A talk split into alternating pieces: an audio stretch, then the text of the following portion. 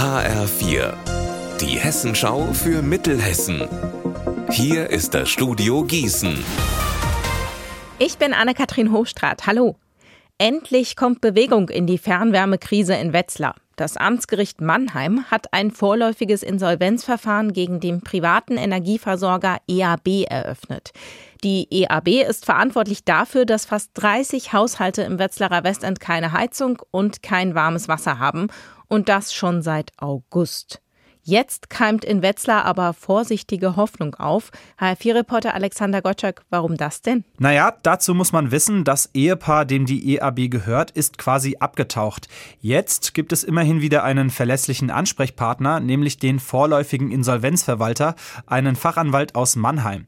Darüber freut sich vor allem die Stadt. Die hatte ja jüngst offene Rechnungen der EAB bezahlt, damit das marode Fernwärmenetz im Westend repariert wird.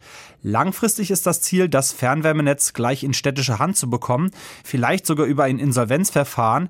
Ob das überhaupt zustande kommt, muss jetzt der Anwalt prüfen. Der macht sich gerade ein umfassendes Bild der Lage. Und wann haben die Anwohner im Westend dann wieder Wärme? Das ist leider immer noch nicht ganz klar. Der vorläufige Insolvenzverwalter will den Geschäftsbetrieb der EAB fortführen. Er hat signalisiert, um die Wärmeversorgung wird sich gekümmert.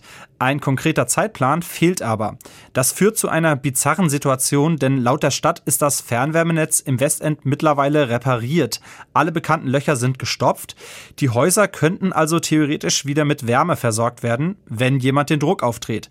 Das kann laut Stadt aber nur die EAB machen und solange sie das nicht tut, sitzen 70 Anwohner weiter im Kalten. Der Limburger Bischof Betzing hat in seiner Funktion als Vorsitzender der Deutschen Bischofskonferenz Gläubige zum Gebet für den erkrankten emeritierten Papst Benedikt XVI. aufgerufen. Der 95-Jährige ist nach Vatikaninformationen sehr krank. Papst Franziskus hatte zuvor zum Gebet für seinen Amtsvorgänger aufgerufen. Dem schließt sich Betzing mit seinem Aufruf an. Unser Wetter in Mittelhessen. Ab und an fallen ein paar Regentropfen. Besonders auf den Bergen weht immer wieder ein kräftiger Wind. Bei 10 Grad in Limburg und 9 Grad in Büding. Auch in der Nacht ziehen dicke Wolken durch. Morgen startet der Tag dann wieder mit Regen und noch milder. Ihr Wetter und alles, was bei Ihnen passiert, zuverlässig in der Hessenschau für Ihre Region und auf hessenschau.de.